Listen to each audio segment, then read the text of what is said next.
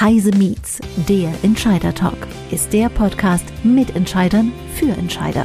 Wir besprechen kritische, aktuelle und zukunftsgerichtete Themen aus der Perspektive eines Entscheiders. Gisela Strenat begrüßt Persönlichkeiten aus Wirtschaft, Wissenschaft und Politik. Immer aktuell und nah am Geschehen. Gisela Strenat spricht heute mit ihrem Kollegen Thorsten Mücke, Head of Product bei der Heise Academy, über das Thema lebenslanges Lernen. Digitales Know-how wichtiger denn je. Hallo Thorsten.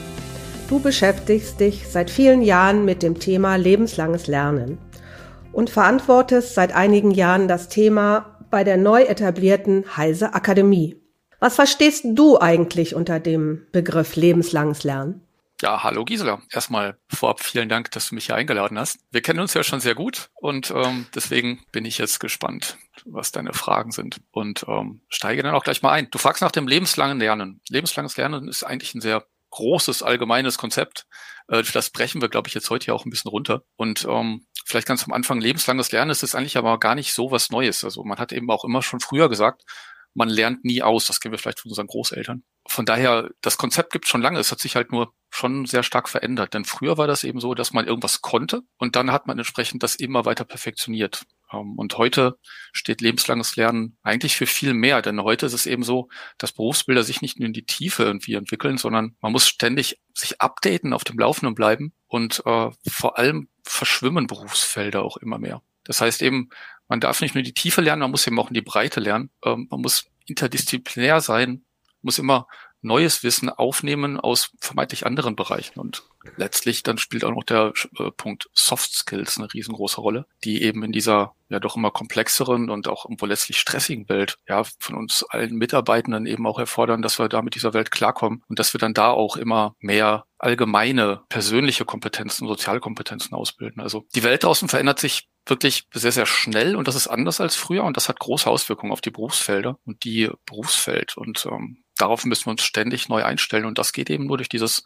ständige, lebenslange Lernen und vor allem, das ist vielleicht auch noch der bessere Begriff, lebensbegleitendes Lernen. Mhm, das ist ein schöner Begriff, lebensbegleitendes Lernen. Du hast eben gesagt, früher ging es mehr in die Tiefe, da wurde man der absolute Experte für etwas und hat so ein Expertenwissen aufgebaut. Aber wenn ich dich gerade richtig verstanden habe, geht es mehr äh, in die Breite. Das heißt, unter Soft Skills versteht man ja eigentlich so der Typ, bin ich kommunikativ, bin ich introvertiert und so weiter. Das ist die eine Geschichte. Aber ähm, das andere, was du gerade gesagt hast, geht ja auch stark äh, in die Digitalisierung hinein. Also, dass wir heute neue Techniken haben, dass sich Berufsbilder verändern und äh, dass sie, dass sie neue Kompetenzen auch aufbauen müssen, die es vielleicht vor fünf oder äh, zehn Jahren überhaupt noch nicht gab. Lass uns doch jetzt mal so einen ganz typischen Beruf nehmen, den es schon seit Jahrtausenden gibt. Du sagst, ähm, egal welcher Beruf, jeder muss sich weiterentwickeln. Lass uns doch jetzt mal so einen Beruf nehmen wie Bäcker oder Maurer oder eine Verkäuferin oder eine Friseurin. Das sind ja nun Berufe, die gab es ja schon äh, zu Urzeiten. Ändert sich so ein Berufsbild auch? Und wie verbreitern die sich durch die Digitalisierung? Was verändert sich da? Was muss ein Bäcker zum Thema lebenslanges Lernen wissen? Ja, es ist erstmal natürlich so, dass es Berufe gibt, die sich stärker verändern und dann gibt es eben die, die sich jetzt, wir mal, zumindest langsamer verändern. Aber es ist interessanterweise eben auch bei so handwerklichen Berufen schon der Fall, dass die in einer Wandlung sich da befinden. Also es, du hast den Bäcker mal aufgegriffen. Der Bäcker war früher der, der Backstube seine Brötchen gebacken hat oder Brote und dann kamen die Leute und haben das gekauft. Wir kennen das schon alle. Welcher Bäcker backt schon noch selbst? Also der Bäcker heute, der lebt auch in einer komplexeren Welt. Also der muss eben entsprechend in ja, eigentlich industriellen Backanlagen backen, äh, der macht nicht nur einfach seine Brötchen, sondern da gibt es gewisse Produkte, die dort gebaut werden. Äh, die unterliegen eben auch äh, Marketing und verkäuferischen Skills. Ein selbstständiger Bäcker heute, der muss, ähm, der muss ein Unternehmen führen. Der muss wissen, wie kann er sich von den anderen absetzen. Der braucht eben viel mehr so gesehen als früher. Die Leute kommen nicht mehr von selber, sondern er muss sich am Markt positionieren. Da sind dann, da brauchen jetzt nicht alle Bäcker irgendwie eine Webseite. Das geht auch gar nicht mehr immer nur so um digitale Skills, sondern auch hier geht es eben in die Breite. Also man muss muss eben so gesehen auch zum Verkäufer werden als Bäcker. Sonst ist man auf lange Sicht, kann man sich dann nicht mehr abheben vom Markt und dann kommen die Leute mhm. nicht mehr. Also nehmen wir den Bäcker mal weiter. Welches digitale Wissen wird heute bei Mitarbeitern als selbstverständlich vorausgesetzt? Gibt es hier etwas wie Standardwissen, was eigentlich jeder wissen sollte, egal in welchem Beruf er ist? Ja, ich glaube, das ist jetzt wahrscheinlich tatsächlich bei den, bei den handwerklichen Berufen ein bisschen weniger ausgeprägt. Da gibt es immer sehr spezifische Sachen letztendlich, wie die dann dort eben auch mit Technologie umgehen müssen. Aber ähm, nehmen wir mal eben die, die ja, unzähligen und immer mehr werdenden äh, Bürojobs, die es halt so gibt. Ähm, da ist es so, dass dort digitales Wissen vorausgesetzt wird das aber eigentlich in hinreichender Menge dann so auch gar nicht vorhanden ist. Denn ähm, man geht da immer davon aus, dass die Mitarbeiter das alle irgendwie so selber mitbringen, ist aber oftmals irgendwie gar nicht der Fall. So, um das dann ein bisschen plastisch zu machen. Ähm, schaut man bei einem Unternehmen, wird man nur wenige Mitarbeiter finden, die irgendwie wirklich richtig Microsoft Office bedienen oder gerade in Corona-Zeiten MS Teams oder Slack richtig benutzen. Oder man wird wenig Marketingabteilungen, Vertriebsabteilungen finden, die das Potenzial der CRM-Systeme richtig nutzen. Oder HR-Abteilungen, die sich den Weg ins digitale Recruiting erstmal irgendwo noch erschließen müssen. Oder auch Marketingabteilungen. Da gibt es eben ganz viele, die irgendwo äh, Marketing äh, immer gemacht haben und jetzt auf einmal Digital-Marketing machen sollen. Wie sie jetzt, wie diese ganzen Mitarbeitenden diese, diese neuen Aufgaben aufnehmen, da werden sie oft viel zu allein gelassen und äh, da setzt man einfach voraus, dass die das schon irgendwie hinkriegen. Und hier müsste eigentlich ganz entscheidend Weiterbildung ansetzen. Lass mich da noch eins noch mal hinzunehmen.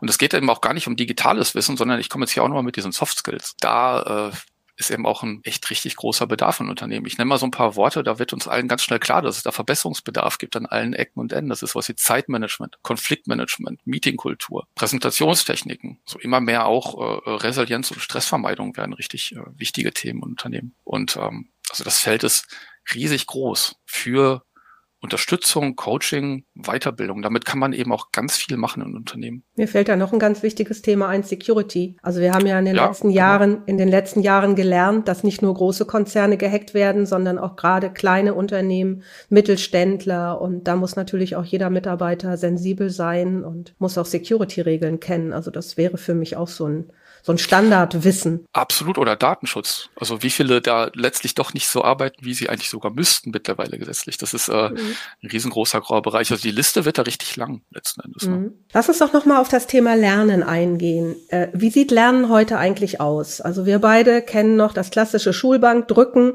Also man geht in die Schule, hat dann die Tafel, da steht ein Lehrer und erzählt dir, äh, wie es gemacht wird. Oder was auch ja sehr beliebt ist, ist die Volkshochschule, äh, dass man äh, auf die Volkshochschule geht und sich Wissen dort aneignet oder dass man über die Firma Lehrgänge bucht. Das ist ja auch etwas, was geübt ist. Welche Formen des Lernens gibt es heute noch? Sind das alle oder gibt es heute neue? Also es gibt tatsächlich unheimlich viele Formen von Lernen. Die können wir jetzt so gar nicht aufzählen. Da kommen wir gleich auch nochmal drauf, glaube ich, wenn wir mehr über das digitale Lernen sprechen. Aber jetzt mal, äh, was ist gerade der Status und der Klassiker gerade in der Weiterbildung da draußen? Das sind nach wie vor Schulungen.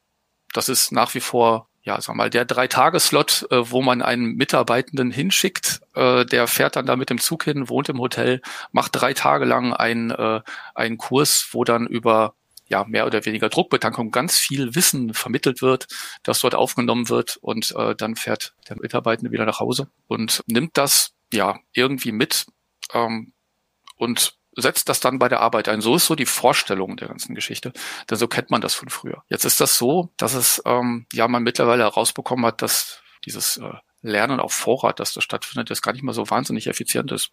In der Forschung hat man erkannt, dass man nach so einem Seminar mindestens 90 Prozent wieder vergisst und nie einsetzen wird. Und wenn man sich das mal so betrachtet, da geht natürlich ganz viel verloren von dem, was man da eigentlich gelernt hat. Aber ähm, da ist die Vermittlung einfach nicht passend. Also dieses Lernen auf Vorrat durch den Trichter, ja, da gibt es einfach deutlich bessere Methoden. Und da möchte ich mal ganz kurz noch so ein, ein Modell anführen, das kennen, glaube ich, auch schon viele, das ist auch schon aus den 90ern, aber immer noch unheimlich wichtig.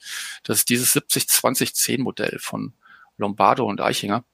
Ähm, die haben eben mal herausbekommen und, und wirklich einer großen repräsentativen Testgruppe untersucht, ähm, wie lernen eigentlich Menschen äh, im ja, für ihre Arbeit, die sie ausüben. Und da sind sie auf den Punkt gekommen, dass lediglich zehn Prozent durch dieses formelle Lernen, durch, durch Schulungen zustande kommt.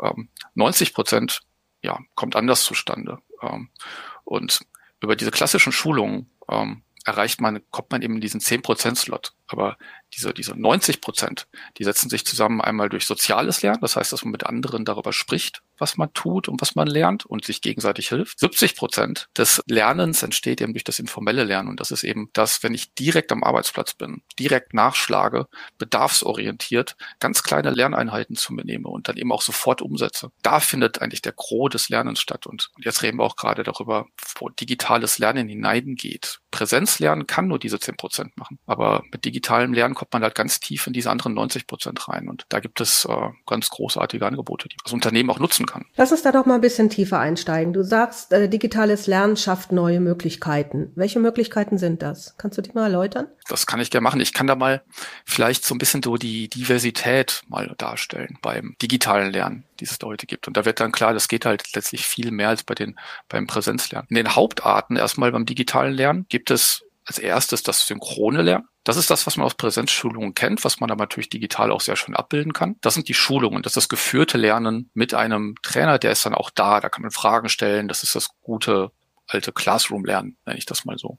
Das hat nach wie vor eine Riesenbedeutung und spielt im digitalen Bereich auch eine Riesenrolle. Der zweite Bereich, und der ist schon recht spezifisch für digitales Lernen, das ist das asynchrone Lernen. Und das ist so, vielleicht um das plastisch zu machen, viele kennen ja auch Online-Videokurse, sagen wir Lernbibliotheken, in die ich halt immer hineingehen kann, egal wann oder wo, auf welchem Gerät, wo ich ganz flexibel damit lernen kann, wo ich kleine Lerneinheiten wahrnehmen kann, große Lerneinheiten, wo ich mein eigenes Lerntempo anwenden kann. Also ich kann das zeitlich ganz frei einteilen, selbstbestimmt lernen.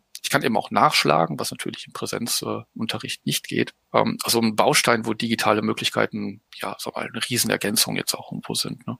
Und das mhm. dritte ist dann letzten Endes, ähm, die dritte Säule im digitalen Lernen ist dann das soziale Lernen. Und da sind wir bei den Classrooms beziehungsweise den Communities, die sich ausbilden und die auch nicht immer nur zusammenkommen, wenn es gerade irgendwie ein Event gibt, sondern die halt ständig vernetzt sind und die eben ständig Wissen austauschen können, die sich ständig eben auch gegenseitig helfen können. Das ist eben auch was, was natürlich jetzt erstmal so durch digitale Möglichkeiten so richtig entsteht.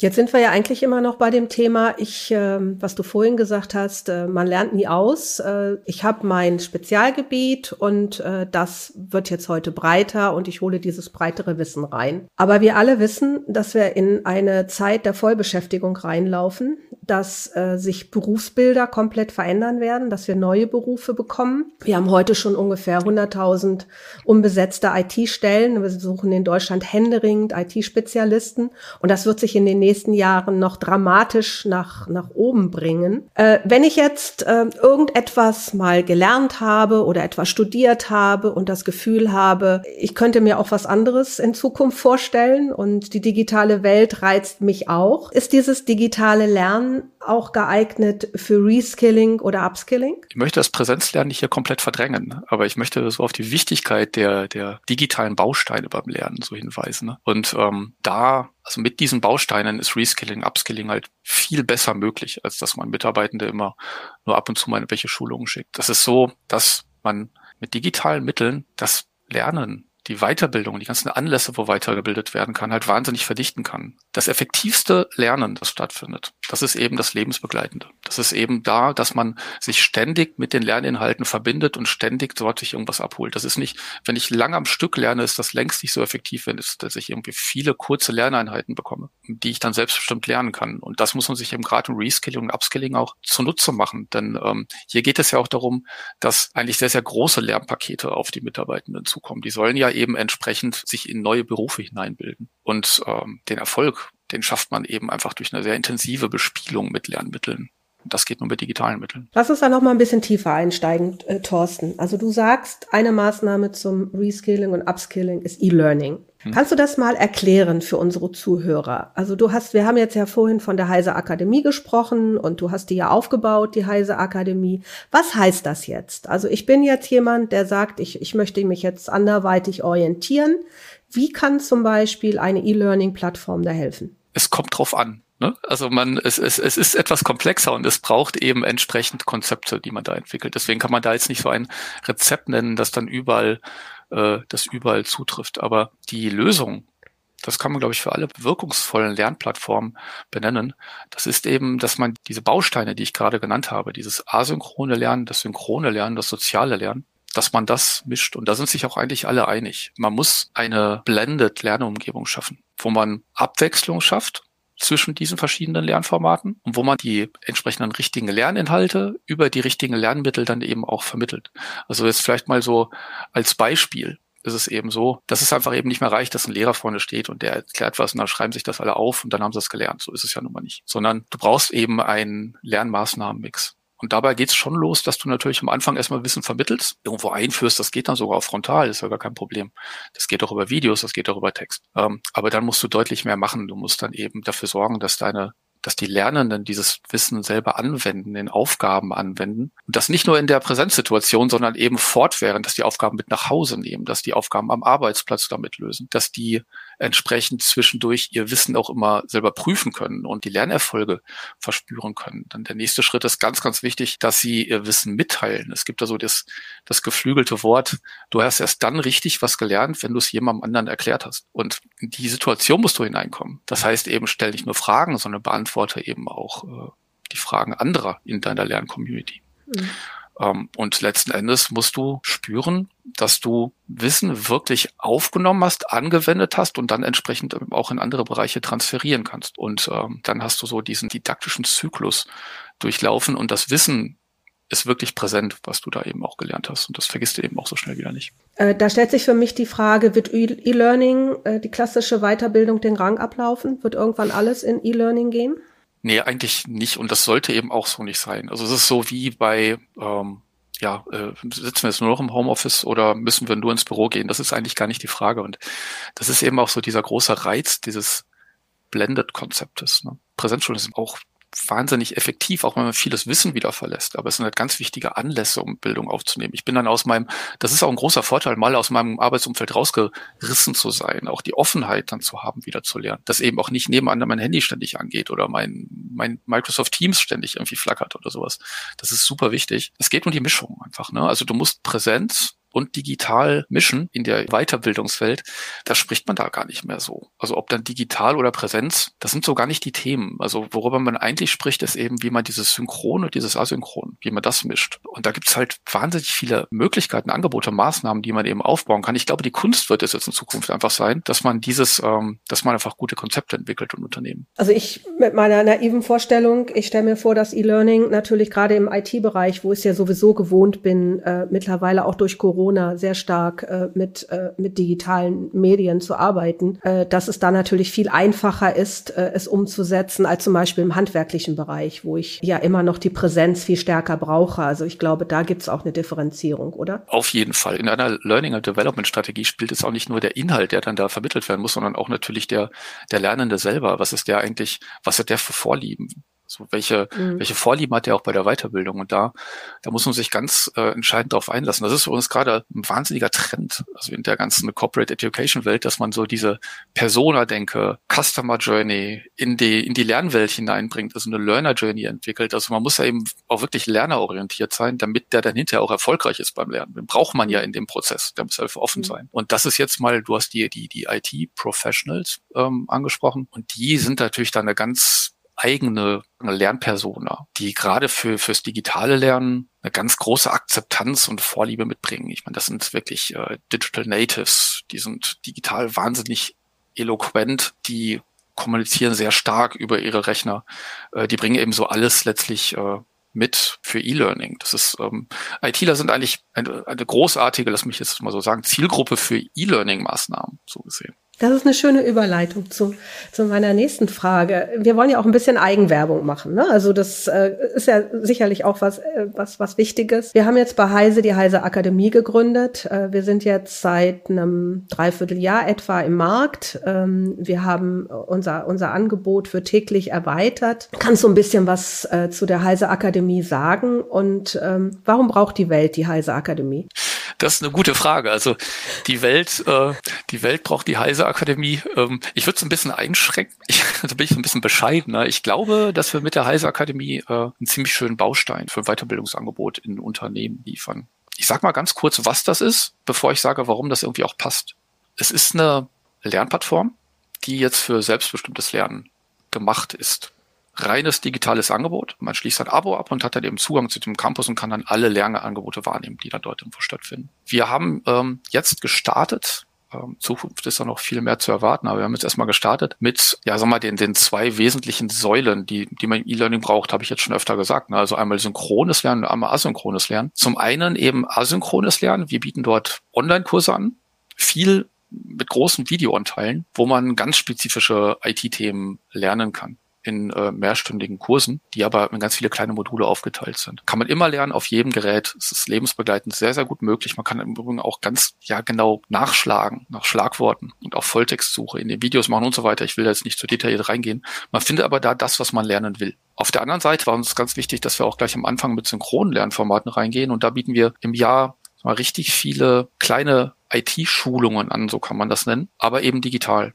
Das sind so richtig tiefgehende Live-Workshops mit, äh, mit IT-Experten zu, zu wichtigen Themen. Gehen so drei bis vier Stunden, wo man Themen auch schon sehr, sehr gut ausleuchten kann. Und da sind eben auch dann die Live-Events, also die Anlässe, wo dann die Teilnehmenden reinkommen und dann eben mit den Referenten auch in Kontakt kommen, da eben auch Fragen stellen können. Also das eine ist eben asynchrones Lernen. Ich kann Wissen aufnehmen, ich kann mir die Sachen angucken, ich kann dann aber eben auch in Events reingehen und da meine Fragen loswerden. Beiden Formaten bekomme ich entsprechend auch Aufgaben, die ich lösen soll und so weiter. Aber so entsteht schon mal so ein Blend Blended Mix. Und das war uns eben auch ganz wichtig, damit wir eine Tiefe in diesem Lernerlebnis irgendwie auch ausprägen können. Nochmal auf die Themen zu gehen. Also ihr bietet äh, Basisthemen im IT-Umfeld an für Entwickler, für Menschen, die in das Thema reinkommen wollen. Jetzt haben wir aber auch eine ganze Menge neuer Technologien, wo man ja auch äh, rein, wir haben vorhin von Reskilling und Upskilling geredet, also neue Technologien. Also wie wichtig sind für euch so Themen wie künstliche Intelligenz, Augmented Reality, Virtual Reality? Ist das, wird das auch Bestandteil von Weiterbildung oder seid ihr noch nicht so weit? Ja, das würde ich gerne in so zwei kleine Fragen aufteilen. Das eine ist, inwieweit diese neuen Technologien jetzt in Weiterbildung generell gerade so eine Rolle spielen und das andere ist so, ob das gerade so in unserem Konzept ist. Bei uns selber spielen diese Themen jetzt erstmal noch nicht so eine Rolle. Uns geht es da vor allem, dass wir ähm, ganz dezidiert passendes Produkt für IT-Professionals anbieten, wo die IT-Profis eben genau die Themen finden, die sie eben gerade brauchen und auf einem Niveau eben auch vermittelt, wie sie es sich wünschen. Und da siehst du schon, da spielt der Lehrer eine riesengroße Rolle, die Themenauswahl eine riesengroße Rolle. Wir haben Redakteure, die da wirklich dann eben manuell entsprechend auch kuratieren, an der Konzeption dieser Kurse mitarbeiten. Also bei uns spielt der, der menschliche Faktor eine Riesenrolle in der Plattform. Denn darüber findet die Vermittlung statt. Bei diesen neuen Technologien erstmal generell in der Weiterbildung. Man kriegt relativ schnell diese Buzzwords um die Ohren gehauen, lass mich das mal so sagen, wenn es um Weiterbildung geht. Und das ist auch letzten Endes äh, nicht verkehrt. Ich habe da aber mal ein bisschen Angst, dass Unternehmen, die auf Weiterbildung setzen wollen, da auf einmal eine riesengroße technische Schwelle auch sehen, die sie überwinden müssen. Das ist halt überhaupt nicht nötig, denn diese Themen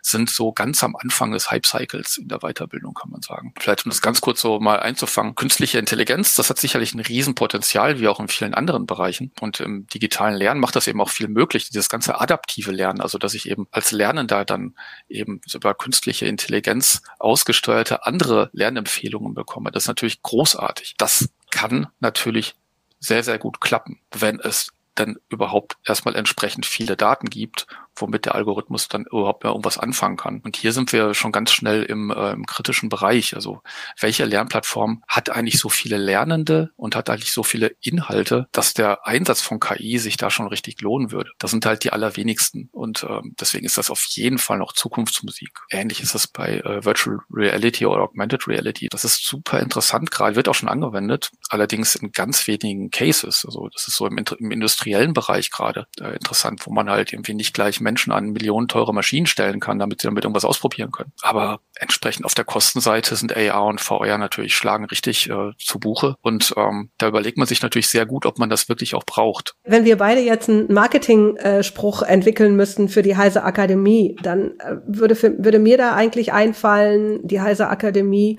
äh, liefert das, was ich für mein tägliches Arbeiten heute brauche. Ist das, ist das der richtige Marketing-Spruch?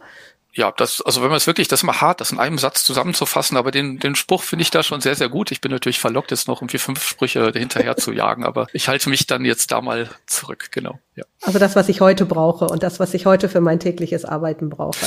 Das heißt, ja, das ja, mach weiter. Es ist, es ist tatsächlich ähm, jetzt gerade im Bereich IT, also bei uns spielt eine ganz wesentliche Rolle, dass wir da die richtigen Themen vermitteln. Und äh, dass wir so jetzt die Themen haben, die ITler heute brauchen, aber eben auch morgen brauchen. Deswegen, das muss ich gerade nochmal so hinzufügen. Denn ähm, was ich morgen brauche, das muss ich ja heute schon aufbauen in der IT. Und diese Themen liefern wir dann da einfach. Ne? Jetzt lass uns zum Abschluss doch nochmal schauen. Äh, ihr habt ja zwei Zielgruppen. Ihr habt einmal den Mitarbeitenden, der entweder in Eigeninitiative etwas sich aneignet, etwas lernt. Und ihr habt Unternehmen, die sagen, die Heise Akademie ist für mich die Plattform, die ich meinen Mitarbeitern anbiete. Was empfiehlst du Unternehmen und Mitarbeitenden für die Zukunft? Äh, wie sollen sie lebenslanges Lernen nutzen oder vielleicht auch sogar über die Heise Akademie nutzen? Ja, ich würde so erstmal tatsächlich sowohl Unternehmen als auch Mitarbeitenden erstmal empfehlen, darüber nachzudenken, wie sehr brauchen sie eigentlich Weiterbildung? Ähm, denn hier fehlt es tatsächlich an vielen Stellen auch noch an Awareness dafür, für das Thema. Viele machen irgendwie so weiter, wie sie es immer gemacht haben und ähm, ja, kommen dann auch in Gefahr, so ein bisschen so den, die Berührung zu verlieren, ne? also zu den aktuellen Entwicklungen, die so stattfinden. Und von daher würde ich da erstmal ganz klar empfehlen, drüber nachdenken, wie sehr brauche ich Weiterbildung, sich da auch ganz ehrlich zu machen. Das ist so ganz wichtig als Grundlage, äh, die brauche ich, um dann letztlich auch Weiterbildung, um das auch durchzuziehen, um das dann auch zu machen. An sich würde ich ansonsten auf Unternehmensseite empfehlen, Weiterbildungsstrategien zu entwickeln und da die Bausteine zu identifizieren, die ich brauche für meine Strategie. Und da liefern wir jetzt zum Beispiel mit der Heise Academy einen Baustein. Unsere Heise Academy ersetzt nicht die komplette Weiterbildung einem Unternehmen. Das wäre nicht fair, das zu behaupten. Aber es liefert eben einen Baustein im Self-Education-Bereich, der wahnsinnig wertvoll ist. Und ähm, die anderen Bausteine müssen aber auch identifiziert werden. Und da sehe ich Unternehmen schon durchaus in der Pflicht, das zu tun. Während Mitarbeitende, da hast du auch gefragt, sich eben entsprechend auch selbst überlegen müssen, ja, erhalten sie ihren Wert für die Zukunft zur einen Seite oder eben auch, wie entwickeln sie sich eigentlich dahin, wo sie gerne hin möchten. Und da muss ich auch sagen, dass Mitarbeitende gerade im Bereich der IT deutlich innovativer und souveräner unterwegs sind als viele Unternehmen. Also das ist eben so, Mitarbeitende suchen sich diese Wege, um selbst richtig gut zu lernen, gerade im Bereich der IT. Und da würde ich ähm, durchaus empfehlen, sich die Heise Academy mal anzugucken. Denn wir versuchen da eben dann was zu machen, was ganz spezifisch für ITler passt, was eben andere eben auch nicht so anbieten. Bleibt mir eigentlich zum Schluss nur noch zu sagen, ich wünsche uns allen viel Erfolg mit der Heise Akademie und ich wünsche vor allem den Suchenden, ob das jetzt Unternehmen oder auch Mitarbeitende sind, viel Erfolg bei den Lernkonzepten, die ihr anbietet und äh, dass sie sich da eben auf die Zukunft vorbereiten und auf die veränderte Zukunft. Das kann ich nur unterstützen und ich kann nur sagen, wir freuen uns über jegliches Feedback eben auch zu Themen, die vielleicht der eine oder andere noch vermisst. Denn äh, wir sind am Anfang, wir bauen ein digitales Produkt auf und wir haben viel vor und wollen das auf jeden Fall sehr nah orientiert eben am Lerner machen und sind deswegen da auch ganz offen. Danke, Thorsten. Danke fürs Gespräch.